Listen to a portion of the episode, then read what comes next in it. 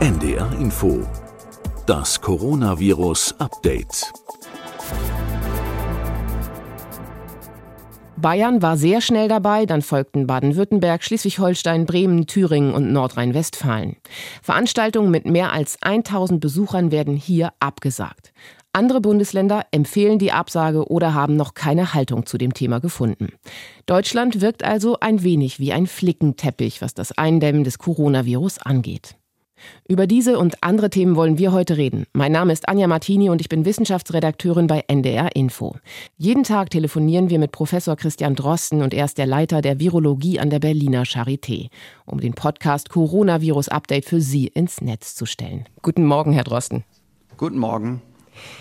Wir müssen über die aktuelle Situation noch mal ein bisschen sprechen. Italien hat nämlich bei grob 3000 Infektionsfällen die Notbremse gezogen und alle Kitas, Schulen und Unis geschlossen und jetzt quasi das ganze Land abgeriegelt. Deutschland hat bisher ungefähr 1500 Fälle. Sollten wir nicht jetzt sehr klar und deutlich reagieren und ähnlich handeln wie Italien? Ich denke, wir sollten handeln vor allem erstmal. Von der Wahrnehmung ist es eben so, Deutschland ist früh dran. Deutschland hat seinen Ausbruch früh erkannt und muss aus diesem Vorsprung jetzt aber auch etwas machen. Das ist, glaube ich, ganz wichtig, dass sich das alle klar machen. Ganz besonders natürlich die Entscheidungsträger. Das sind nicht nur Politiker, wie man das denken mag, sondern das sind insbesondere auch Personen in Ämtern, die einfach Courage zeigen müssen angesichts zum Teil auch budgetärer Zwänge. Ähm, wir können das vielleicht gleich nochmal kurz ansprechen.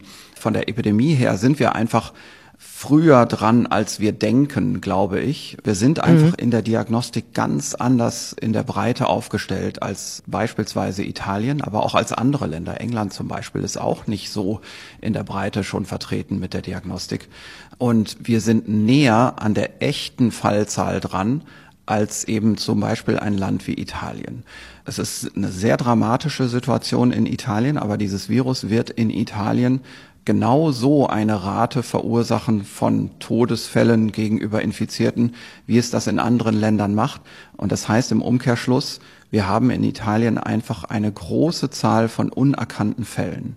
Und natürlich kann man da jetzt wieder Einschränkungen machen und natürlich werde ich allein für diese Aussage wieder 50 angreifende E-Mails bekommen, die das genauer wissen und die sagen, na ja, aber die italienische Bevölkerung ist doch viel älter und so weiter.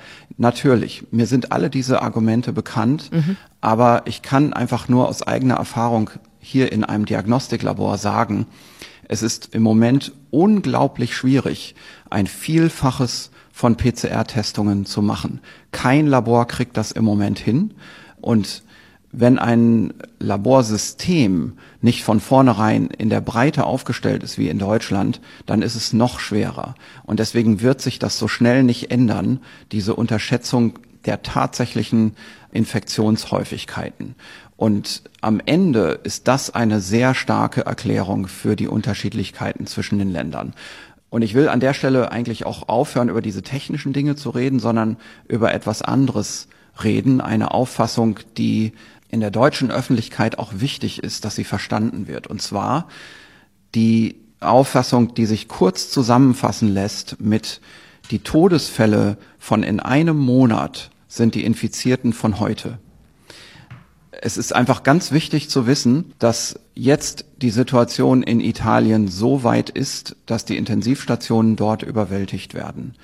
Und es besteht jetzt plötzlich ein Eindruck, dass alles getan werden muss, um diese schreckliche Situation jetzt zu beenden.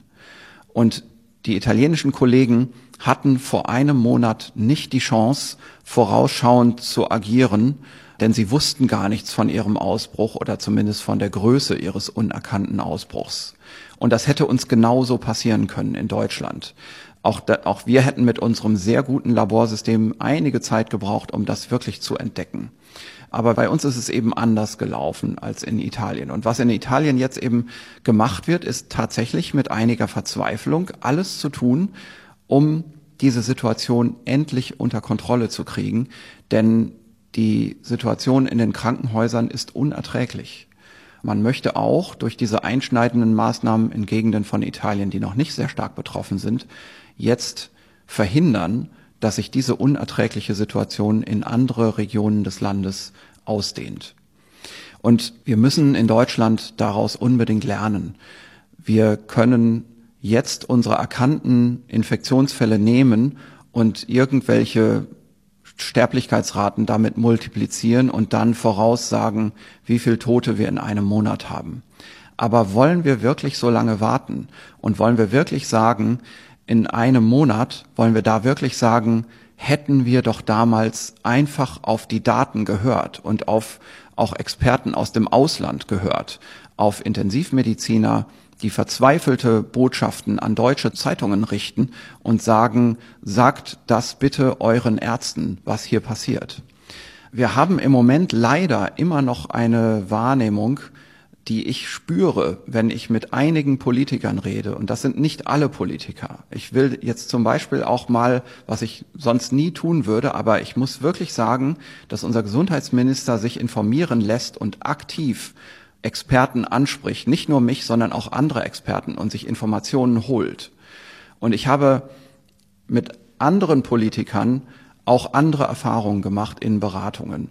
Beispielsweise einfach die Erfahrung, dass wenn ich sage, wir sind in Deutschland zum Beispiel sehr gut in der Diagnostik, dass das eigentlich eher zu einem Zurücklehnen führt, zu einer Wahrnehmung, aha, wir machen das in Deutschland also besser als die Italiener. Da kann man mal sehen. Ich würde dann am liebsten fragen, ja und? Was heißt das jetzt? Also was ist jetzt die Konsequenz? Ich habe manchmal ein Gefühl, das mich da beschleicht, dass die Konsequenz dann ist, dann müssen wir ja nichts tun, wenn wir es so viel besser machen als die Italiener. Aber wenn wir nichts machen, dann machen wir es nicht besser als die Italiener, dann machen wir es schlechter als die Italiener. Ich glaube, wir müssen jetzt diese Zeit, und wir können uns das wirklich mal als einen Monat denken oder als sechs Wochen denken, die wir hier Vorsprung haben, diese Chance wird uns jetzt gegeben von der Natur. Wir haben hier eine Naturkatastrophe, die in Zeitlupe abläuft. Und wenn wir diese Zeichen nicht erkennen wollen und wenn wir weiter Kompromisse schließen wollen, wenn wir weiter sagen wollen, wir überlassen es einem diensthabenden Arzt auf der Intensivstation und einem kleinen Amtsarzt in einem Gesundheitsamt gravierende Entscheidungen zu treffen, dann laufen wir vielleicht in die gleiche Situation rein wie in Italien. Wir müssen einfach jetzt mit Nüchternheit und mit einer Wertschätzung für Daten und für Wissenschaft sagen, so wird das kommen. Die Wissenschaft irrt sich hier nicht. Und es ist nicht so, dass wir hier hoffen können, dass es bei uns anders laufen wird als anderswo. Es ist nicht so, dass das Virus in Deutschland ein anderes Virus ist als in Nachbarländern. Deswegen müssen wir unsere Zeit, die wir jetzt glücklicherweise haben, so nutzen, dass wir nicht in Kurzschlusshandlungen verfallen, sondern in gezielte und gute Maßnahmen investieren, die einerseits zu einer Verzögerung der neuen Fälle pro Zeit führen, also die Kurve abflachen. Ich glaube, das ist inzwischen sehr gut kommuniziert worden, auch vom Gesundheitsministerium. Andererseits die vulnerablen Gruppen schützen. Und das hat eine zeitliche Logik, diese Maßnahmen zu machen. Ich glaube, darüber müssen wir jetzt mal so ein bisschen separat sprechen. Es entsteht der Eindruck, als wenn Deutschland irgendwie zu wirtschaftlich denkt in dieser Situation im Moment. Das heißt, wir gucken darauf, dass irgendwelche Großveranstaltungen ausfallen und wer das denn entschädigt und so weiter und so fort. Aber wir denken irgendwie nicht so richtig an unsere Gesellschaft. Das ist der Eindruck, der irgendwie gerade entsteht, oder? Naja, also ich glaube, man kann das Wirtschaftliche nicht ausklammern, denn wir haben eine Gesetzeslage an vielen Stellen, die die Entscheidungsbefugnis in die Peripherie verlegt, was hier und da auch richtig ist natürlich. Also es ist gut, dass lokale Gesundheitsämter über lokale Maßnahmen entscheiden können und müssen. Aber in der jetzigen Situation sind das so gewichtige Entscheidungen und so viele auf einmal, dass man denen das nicht so überlassen kann ohne Hilfe. Also sie müssen sich klar machen, dass wenn ein Gesundheitsamt eine Veranstaltung absagt, eine Regresspflicht entsteht. Und diese Gesundheitsämter haben ganz kleine Budgets Und die machen natürlich die Erfahrung, dass auch übergeordnete Behörden kleine Budgets haben. Und die sind sicherlich in der Vergangenheit auch hier und da mal vielleicht auf äh, Kosten sitzen geblieben. Und ich glaube, wir brauchen hier jetzt ganz dringend, und das muss natürlich von der Bundespolitik kommen, wir brauchen ganz dringend eine Hilfe für diese Entscheidungsträger in der Peripherie, also speziell auch für Regresspflicht von Gesundheitsämtern, wenn Veranstaltungen abgesagt werden. Sind wir dazu zaghaft?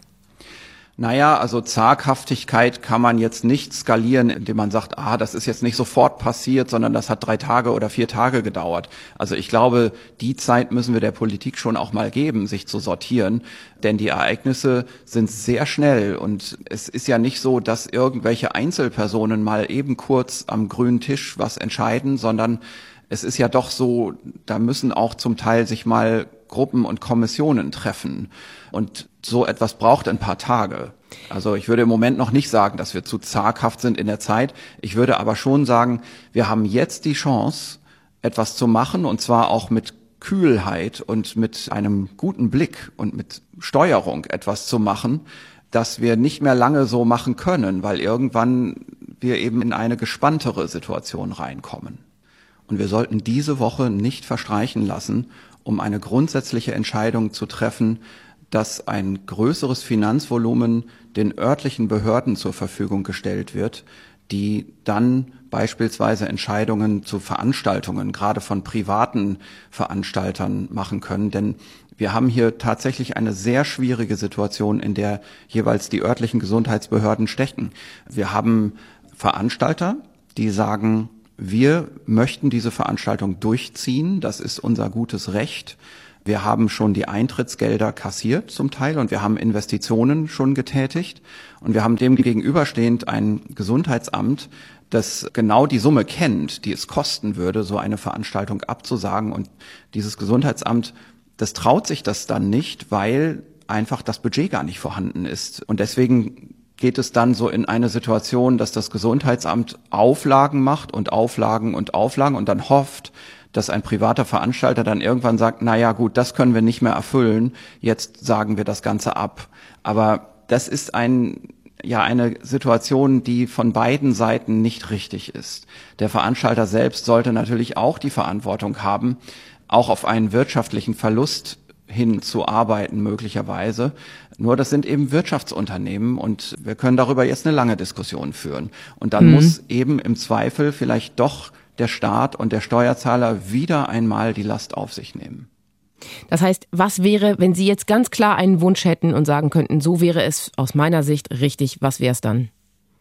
Ich würde mir wünschen, dass es einen staatlichen Fonds gibt, speziell für lokale Gesundheitsämter, um diese Problematik der Regresspflicht abzumildern. Ich bin mir nicht sicher, ob man da später noch andere Lösungen finden kann. Ich kenne mich da überhaupt nicht aus. Ich bin Wissenschaftler. Meine Einschätzung ist nur, und das ist vielleicht das, was ich als Wissenschaftler beitragen kann zur Bewertung, die Berichte, die jetzt aus Italien kommen, aus Krankenhäusern, ich bin auch Mediziner, ich äh, habe selber sogar auch auf der Intensivstation gearbeitet, mhm. ähm, ich halte das alles für glaubwürdig. Das ist keine Panikmache, sondern ähm, das ist die Realität, die auch auf uns zukommen wird, wenn wir nicht jetzt etwas tun, um die Zahl der Fälle pro Zeit zu verringern, also die Infektionswelle jetzt zu verzögern. Und da müssen wir vielleicht auch noch mal genau drüber reden, denn wir wissen ja doch einiges und wir können auch einige Maßnahmen davon ableiten und wir können natürlich sagen, man muss jetzt nicht das ganze öffentliche Leben stilllegen, sondern man muss gezielt agieren. Geben Sie uns einen kurzen Einblick, was wissen Sie, wie sieht es im Moment aus auf den Intensivstationen in Italien?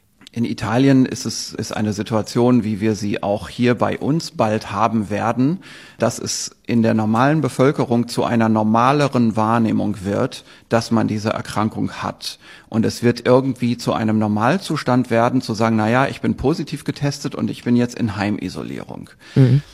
Dann ist man da in Heimisolierung. Dann sitzt man da zu Hause und gegen Ende der ersten Woche wird es schlechter und schlechter und man bekommt irgendwann wirklich Atemnot und dann geht man ins Krankenhaus. Im Krankenhaus wird man untersucht und man sieht, die Sauerstoffsättigung im Blut ist eigentlich schon ziemlich schlecht. Und man kommt sofort auf eine Krankenhausstation und nach zwei Tagen stellt es sich vielleicht raus, dass man noch schlechter geworden ist und auf die Intensivstation muss.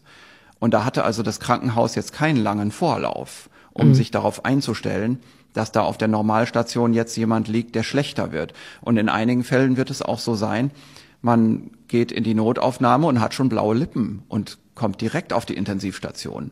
Und diese Fälle rasseln auf die Intensivstationen ein und man weiß nicht mehr, wo man die Beatmungsmaschinen finden soll. Das ist das, was uns jetzt aus Italien geschildert wird. Und wir müssen das verhindern. Wir sagen ja immer, dass wir in Deutschland mit etwa 28.000 Beatmungsbetten und Intensivbetten gut aufgestellt sind. Trotzdem sagen Sie, wir müssen darauf achten, dass uns das nicht passiert. Jetzt gibt es Meldungen vom Robert Koch Institut. Die haben nämlich gesagt, dass sie sehr zuversichtlich seien, dass wir sehr, sehr bald ein Medikament haben werden. Das würde ja die Lage dann auch schon massiv entspannen, oder? Ich kann das nicht ganz einschätzen, wie das ausgeht.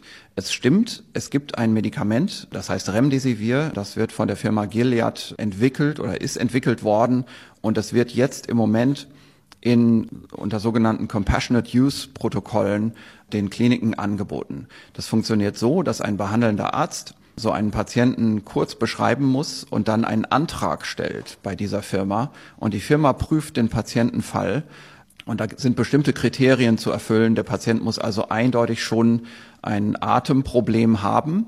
Das heißt, er muss schon erkennbar einen schlechten Verlauf haben. Und der darf aber auch nicht zu schlecht sein. Also der darf zum Beispiel noch keine Katecholamine brauchen auf der Intensivstation. Das sind kreislaufstützende Mittel. Mhm. Ähm, das ist ein Zeichen dafür, dass das schon ein komplizierter Fall ist. Und diese Firma muss, ähm, und das ist auch berechtigt, muss mit zwei Überlegungen handeln. Erstens, das Medikament ist nicht unbegrenzt verfügbar. Es gibt einfach nicht genug davon und man muss das herstellen.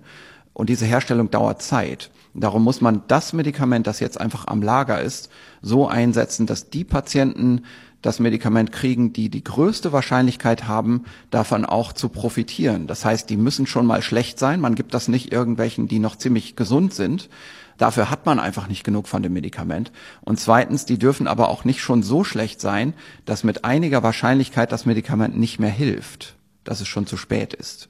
Das ist zum einen, um das bisschen, was von dem Medikament vorhanden ist, sinnvoll einzusetzen und zum anderen aber auch, um dieses Medikament in Studienrahmen zu schützen. Das heißt, dass man nicht in eine Situation kommt, zum Beispiel weil man es vor allem schon komplizierten Fällen gibt, wo man nicht auseinanderhalten kann, ob eine Verschlechterung des Verlaufs bei Einsetzen des Medikamentes nicht vielleicht dem Medikament zuzuschreiben ist. Das ist mhm. es wahrscheinlich nicht, aber man kann das in klinischen Beobachtungen und Studien ja nicht mehr auseinanderhalten.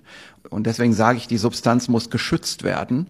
Die muss vor diesem falschen Eindruck geschützt werden, dass sie vielleicht üble Nebenwirkungen hat, die dann verhindern werden, dass die Substanz am Ende zugelassen wird für eine breite Anwendung. Das meine ich mit die Substanz muss geschützt werden. Und wir sind in dieser Situation. Also man kann diese Substanz im Moment kriegen mhm. für bestimmte Fälle, aber Sie sehen daran schon, dass es alles andere als jetzt etwas, wo man sagen kann, demnächst wird das alles besser. Und ich weiß nicht erstens, wie das qualitativ ausgeht. Ich weiß gar nicht, ob nach vielen Patienten man dann zu der Erkenntnis kommt, das ist ein super Effekt, den dieses Medikament liefert. Oder ob man nicht doch auch ein bisschen ernüchtert sein wird und sagen wird, na ja, okay, also wir haben es schon richtig versucht unter Studienprotokollen und eigentlich ist der Effekt dann doch nicht so groß. Das kann sein.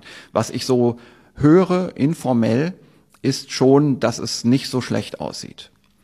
Und dann ist natürlich die nächste Frage, wann kann diese Firma genug von dem Medikament produzieren und auch hoffentlich zu einem kostengünstigen Preis dann zur Verfügung stellen, damit breitere Bevölkerungskreise damit versorgt werden können.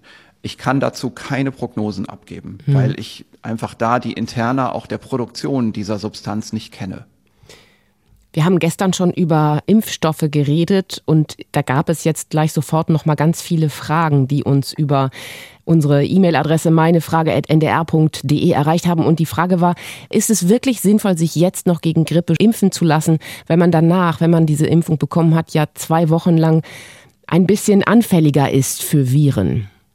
Also es ist nicht so, dass man nach einer Influenza-Impfung anfälliger ist für Viren. Das stimmt einfach gar nicht. Es ist so, dass man häufig nicht will, dass man in eine bestehende Virusinfektion hineinimpft. Da gibt es Gründe, warum man das nicht will.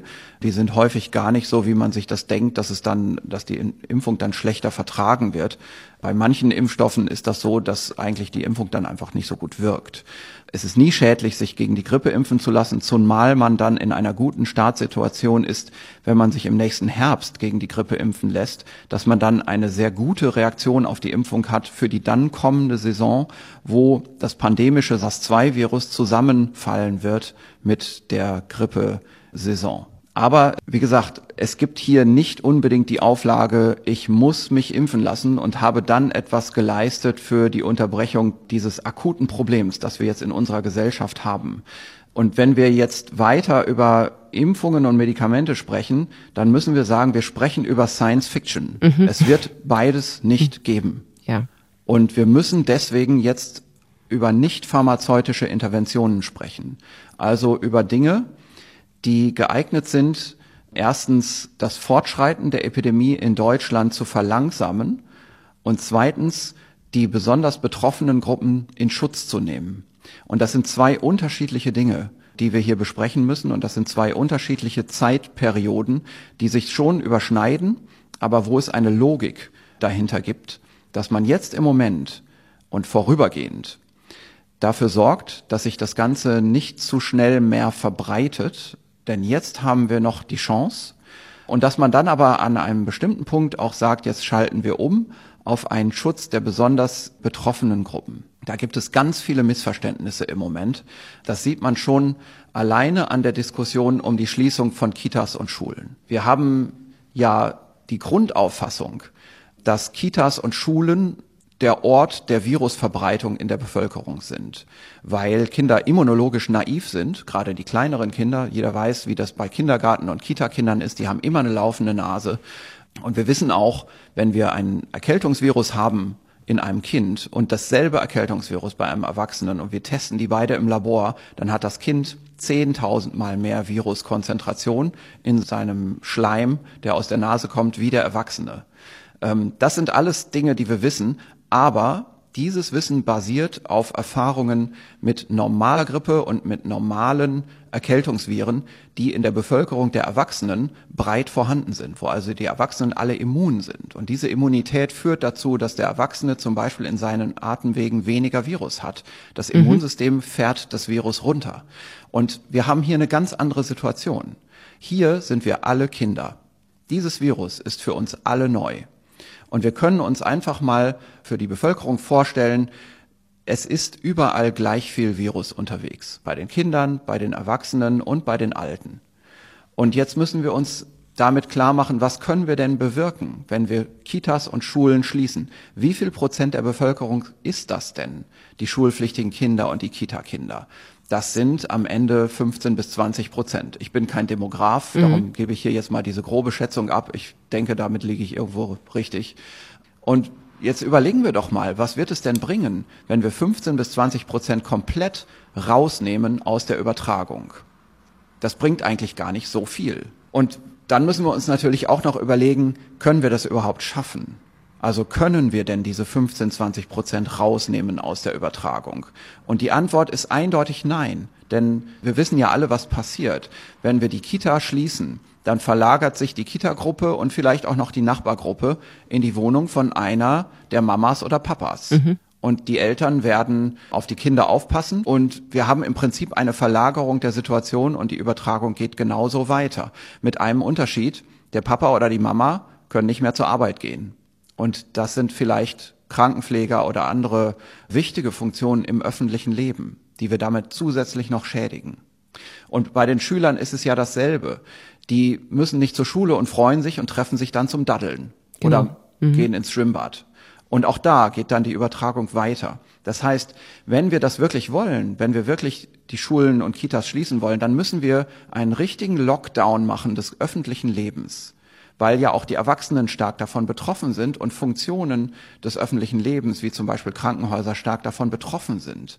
Sie müssen sich, wir müssen uns alle klar machen, diese drastischen Maßnahmen in China, von denen einige jetzt auch träumen und sagen, ah, das müssen wir doch auch so machen, da wurden Militärärzte in die Krankenhäuser kommandiert. Mhm. Da hat keiner gefragt, was deren Kinder machen. Viele von denen sind so jung, dass die gar keine Kinder haben.